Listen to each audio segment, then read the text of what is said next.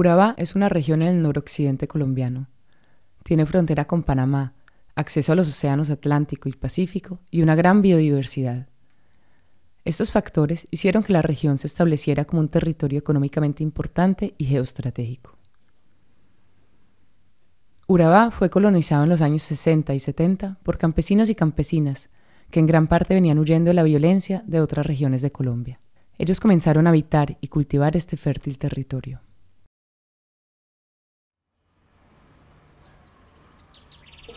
Sus primeros años de vida metió donde el zancudo era así. La culebra, vea, unos severas culebrúas. Y uno ha metido agua aquí, agua aquí, agua aquí, agua acá. Porque eran, eran bajos. Eso es bajo. Esa tierra donde nosotros eso era un bajo. Él fue el que trabajando y sembrando pasto y metiendo ganaditos que le daban al pasto. Fue que la tierra fue secando. El casco de la vaca lo fue secando, secando. En Urabá tiene lugar la mayor parte de la producción bananera de Colombia. Además de la ganadería extensiva y el cultivo de otros productos agrícolas, la región funge también como centro de contrabando de mercancías, armas y drogas. A finales de la década de los 80 y a principios de los 90, actores armados entraron en la región. Desde entonces, Urabá ha estado caracterizada por las disputas sobre el control político, militar y social, así como sobre el control territorial y de sus recursos. En los años 80, las guerrillas de izquierda FARC y EPL se disputaron el territorio.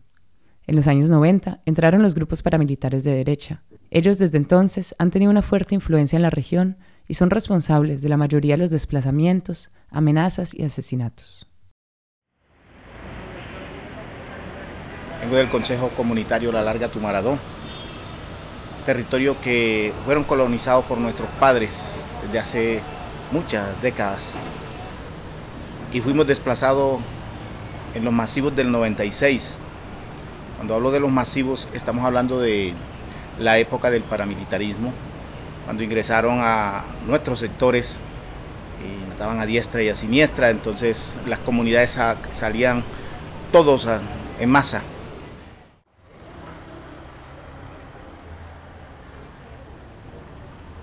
Eh, el desplazamiento fue más bien casi igual, pero unos fueron más terrorista porque le mataron los papás, eh, los hijos allá adelante. Y, y amenazas que, que, no vendía porque ellos venían buscando fincas grandes y como la de nosotros era de 200 hectáreas, porque fueron a comprar la finca y yo digo que hombre, imagínate uno bien, bien instalado con su finca, su ganadito y todos sus hijos ahí. Y yo digo, hombre, ¿cómo voy a vender yo mi finca? Mire que yo estoy trabajando aquí, mire, no tengo mis hijos, tal, ah, bueno, listo. Si, si no vende usted, pues vende la viuda. Dice, bueno, a los tres o cinco días vinieron por, él, lo mataron.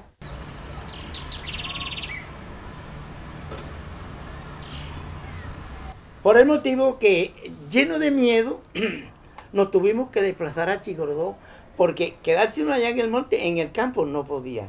Eh, uno salía de allá del campo al pueblo y había más de un retén de esa gente en el camino pidiéndole papeles a uno y andaban con una lista donde tenían los nombres de las personas que tenían como propósito sería de matarlos, ¿sí? Y a uno le daba miedo, ay, que no vaya a estar mi nombre ahí, pero gracias al Señor Jesucristo, que no, mi nombre no estaba ahí, pero el miedo estaba en mí. Nosotros nos salimos en el 81, entramos como a los tres años más, no sé cuántos, de estar rodando, cansados de rodar y sin tener un techo, sin tener nada, nos entramos de nuevo. Pero yo no fui capaz ya. No fui capaz porque ya se estaban entrando, eran los paras. Entonces yo regresé ahí mismo, yo dije, ¿a qué hago yo allá?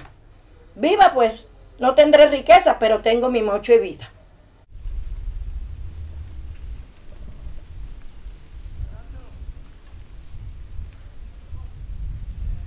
Y nosotros seguimos, seguimos y hicimos la casita y alcanzamos a vivir tres meses en ella.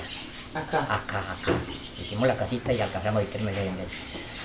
Eh, transcurrieron los días y en, eso, en esa época no me ponía a ver de que llegaba el uno, llegaba el otro, cuánto vale esta tierrita. Y nosotros pues sin ganas, ¿sí? Sin ganas de decir, porque en ese tiempo todo el que salió nunca salió porque quería, sino porque le tocó salir. A mí me parecía raro por qué estos señores están contentos comprando tierra y nosotros con harto miedo, referente a lo que estábamos viendo, a lo que estaba pasando. Porque nosotros no, yo no puedo decirte que a mí me dijeron, bueno, si no me desocupa, ya o mañana o en estos ocho días, sepa entiende que se muera. A mí nunca me dijeron eso, sino que nos hicieron pegar ese, ese sustico aquí. Entonces ya nosotros uh, resolvimos y entonces vendimos por lo, que, por lo que, digámoslo así, no por lo que nosotros queríamos vender, sino por lo que nos tocó vender. Por lo tanto, la mayoría de los acontecimientos económicos en Urabá pueden entenderse como consecuencias de una violencia extrema, en forma de masacres, ejecuciones extrajudiciales, desapariciones forzadas, asesinatos y desplazamientos. En otras palabras, muchos de los desarrollos económicos de la región se han beneficiado de la violencia.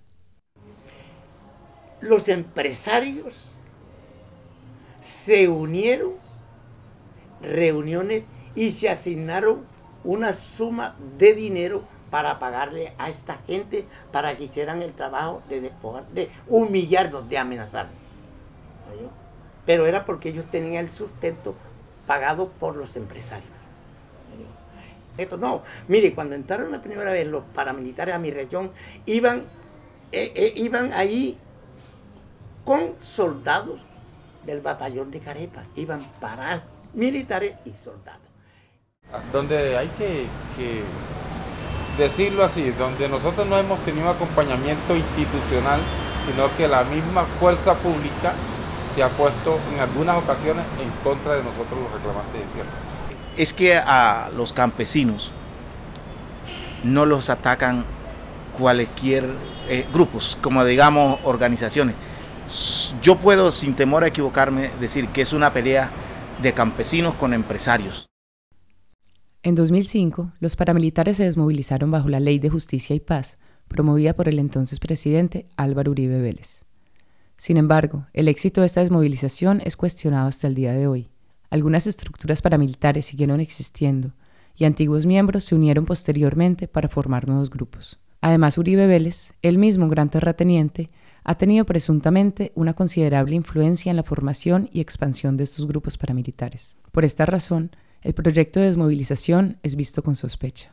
No obstante, la Ley de Justicia y Paz significó inicialmente una esperanza para las víctimas de la violencia paramilitar, puesto que esperaban poder reclamar sus tierras ante el Estado. En su mayor parte, estas esperanzas no se cumplieron, porque los mecanismos burocráticos y legales se prolongaron y grupos post-paramilitares amenazaban y asesinaban a las personas que intentaban regresar a sus tierras. En 2010, el expresidente de Colombia, Juan Manuel Santos, reconoció por primera vez la existencia de un conflicto armado. Esto coincidió con la Ley de Víctimas y Restitución de Tierras aprobada en 2011. Junto con las negociaciones de paz entre las FARC y el gobierno colombiano que comenzaron en 2012, estos acontecimientos significaron una nueva esperanza para los campesinos desplazados. A mí me duele, porque yo voté mi juventud allá.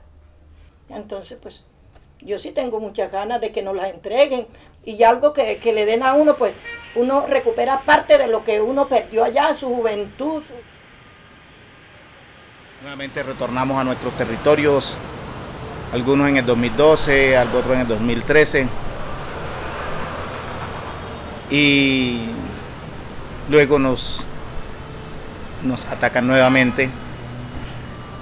Eh, nos toca salir a las cabeceras municipales, de ahí nos desplazan a, a otros sectores donde yo siempre he dicho, nos desplazan a las selvas de piedra, donde no es un, un ambiente de nosotros. Eso es uno de los principios de que podemos decir la desgracia de nosotros los campesinos, la forma como hemos estado. No, lo que pasa es que uno tiene sus, sus lugares donde uno le va bien, donde la pega bien, donde se puede, puede tener mejores, mejores futuros y de pronto donde uno llegó que uno no conoce mucho, de pronto no pega mucho por las cosas de trabajo uno como campesino y todo eso. Como le digo yo, yo todos los santos días me acordaba de mi tierra. Me acordaba y lloraba, lloraba, lloraba. Y dice que yo me vine de allá y me vine y me dio por, nos vamos, nos vamos. Y aquí estamos el Estado, bien, me entregó esa que está titulada, pero me la entregaron, bueno, mija, aquí está tus 50 que estaban tituladas y que decía ahí, mija, y usted verá cómo se defiende. Diciendo que me dejan el enemigo en el patio. Me lo dejan ahí. Y ese se apoderó. Entonces, eso es lo que yo te digo. Entonces, el gobierno me entregó, si aquí ya te salió el fallo de... Pues señor, lo otro es mío. Pues señor, quítese de ahí o, eso de ella, en tu caso que eso no es suyo, usted nunca ha comprado nada.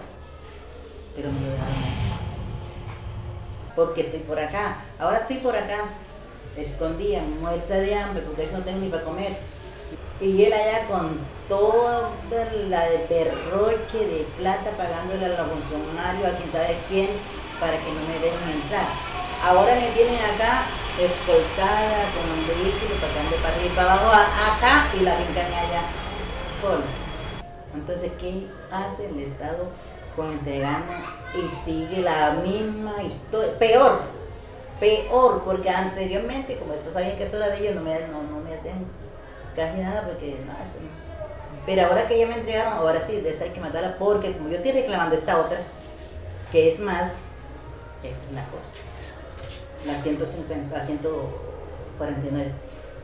Por eso me quieren pelar por esa otra. Este poquitico no, eso. Eso no, eso déjasela. Como me dije, no, eso para que estés ahí mientras tanto. ¿Qué paz? ¿De dónde estoy yo? ¿Qué paz tengo? ¿Qué, qué paz los hijos míos cuando están preocupados? esos pelones se meten aquí, esos pelones andan en ese carro, esos pelones no, no van a la finca, esos pelones no hacen nada, esos pelones no me dicen nada. Están esperando el golpe. no, hasta la última morada, que me maten, pero en la lucha. Eso no es paz. Es como va allá, ¿no? Todo bien. Va aquel de aquí, van allá a los anteriores, diciendo que en Colombia no hay pobreza Colombia está bien. Colombia no hay nada, eso es todo bien. Todo bien. Todo bien para ellos.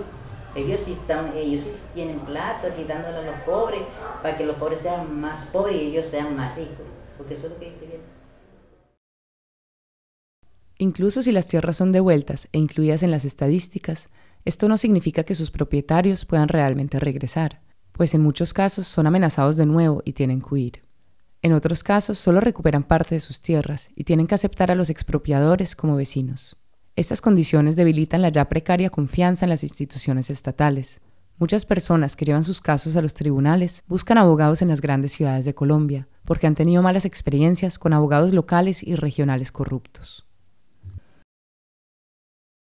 Lo intentamos como tres veces, pero nos fue muy mal porque nos, levantaban con una, unas balas de goma que eso no, no se le mete a uno, pero eso le da un golpe a uno que si le llegan a dar un ojo, se lo botan.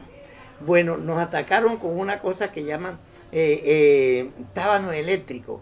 Eh, no, no, nosotros no. ¿Quiénes? Los trabajadores de los señores Moreno.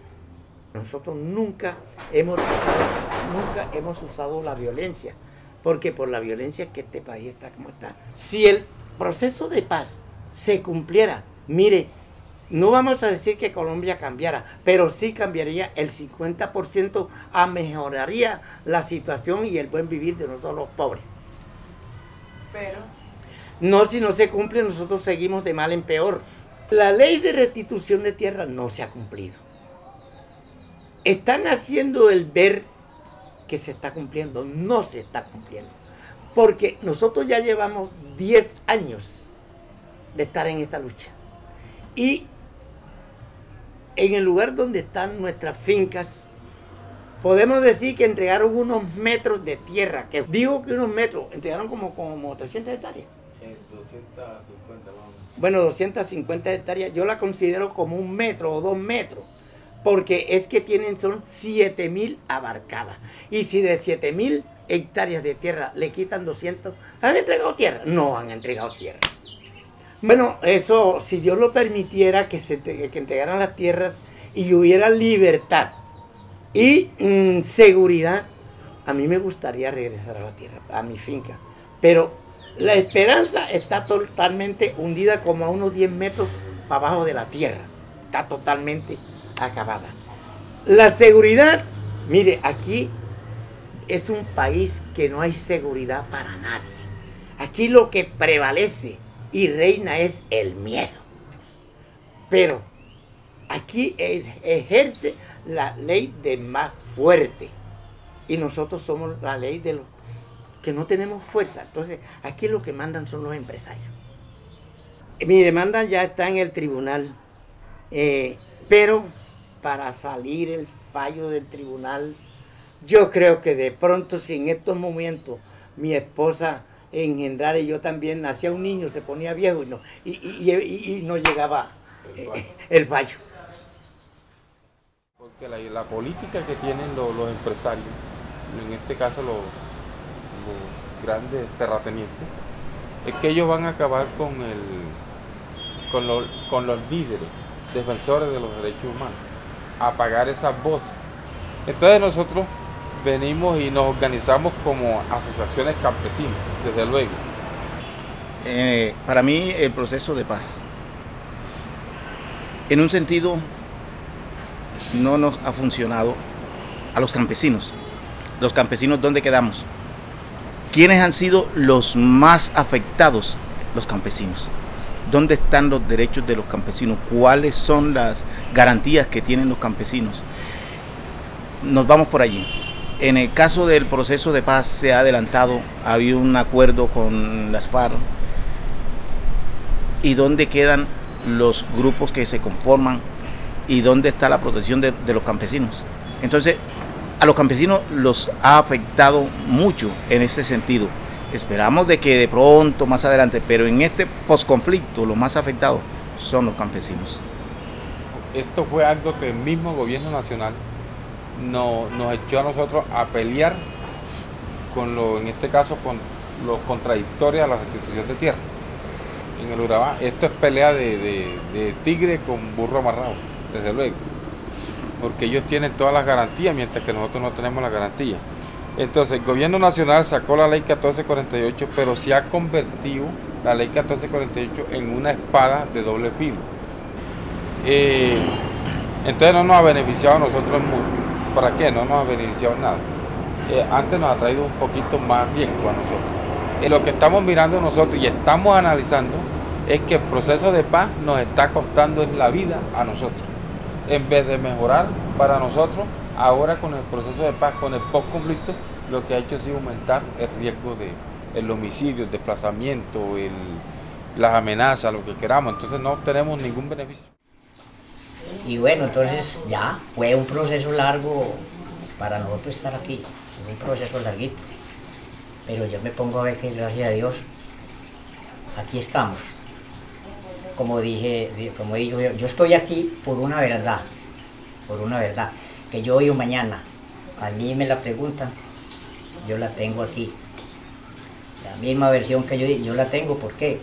Porque es que así Así, y por, la verdad estoy acá. No es que yo estoy aquí por mentiras, a mí, a mí me queda esa conciencia, que estoy aquí por la verdad. Si, lo, la verdad, lo que yo dije me acobijó, que en realidad aquí estamos y hasta aquí me siento, lo sentimos muy bien, gracias a Dios. Desde las primeras desmovilizaciones, los campesinos han formado grupos, luchando juntos por la restitución de la tierra y apoyándose mutuamente en los procesos. A menudo hacen intentos colectivos de regresar y ocupan sus antiguas tierras por cuenta propia, cuando los procesos legales se prolongan. Estos líderes sociales en la actualidad se encuentran particularmente en peligro, porque están exigiendo sus derechos y disputándole sus tierras a grandes terratenientes y empresarios. Ahora, unos 8 o 10 años atrás, no sabíamos nosotros qué cosa era una organización. Nosotros sabíamos únicamente de trabajar y producir comida. De organización no sabíamos nada. Pero cuando mm, pareció un líder eh, llamado Benigno Gil, comenzó a organizar a la gente buscando la forma como retornar a las tierras. Ahí comenzamos a darnos de cuenta que si un pueblo se une, eh, las cosas caminan bien. nosotros ya ahí comenzamos como a mirar que si nosotros nos organizábamos como una organización compuesta de campesinos, despojados de la tierra, podíamos así encontrar otra forma como eh, presentarle algunas peticiones al gobierno o a las entidades que estén al lado de nosotros, que tengan como ánimo de defendernos en la lucha que estamos. Tierra para todo, eh, yo a mí se me ha dado eh, una forma de identificarlo. Somos los defensores de los derechos de aquellas personas que no tienen voz. Sí tienen voz, pero cuando llegamos y le presentamos a algunos funcionarios del gobierno y de la, y de la de restitución de tierra, los llevamos allá para que ellos mismos expongan el caso. Pero nosotros los campesinos, cuando eh, nos encontramos al frente de alguna persona preparada, un doctor, un abogado, un juez, eh, a nosotros se nos da como un tarugo aquí en la garganta y no nos deja hablar. Entonces, esos son los que no tienen voz. Y nosotros, como de atrevido, no sé cómo decirle, sacamos, salimos al frente a divulgar las necesidades que estos tienen, pero como ellos verbalmente no lo pueden hacer, entonces nosotros lo hacemos representándolos a ellos. Y, esa, estar, hacer parte de esa organización o ser un líder social, ¿Le ha traído problemas a usted, a su familia? Ay, Señor de la Gloria. Mire, debido a eso, yo paso aquí encerrado. Yo no he hecho ningún mal a la sociedad, pero estoy privado de la libertad. Porque el hecho de que estamos bregando por el bien, el buen funcionamiento del bien para todos. Esa es la función de, Tierra para Todos. Y aquí reclamar los derechos ¿Qué nos corresponde como ciudadanos? Lo que hemos mirado nosotros y hemos analizado nosotros es que uno a uno vamos a hacer la reclamación y desde luego que a uno a uno a todos nos matan y a nadie nos dan nada. Entonces decidimos reclamar todo en bloque, todo en, masa. Entonces hemos estado, no solamente la asociación mía, sino que otras asociaciones también organizan con ese fin, de todos salir juntos a reclamar así para disminuir un poco el homicidio, las amenazas, el desplazamiento, porque ya no sería uno, ni dos, ni tres, sino que serían ciertajes En la medida que se hagan los retornos individuales, es la medida de que van también individualmente desapareciendo al retornante. En la manera que el retorno se organice y se haga colectivo, hay un mínimo porcentaje de que se pueda realizar siempre y cuando haya la garantía. Pero tenemos que hacerlo con seriedad y que el Estado, que haya una voluntad política de que sí se haga.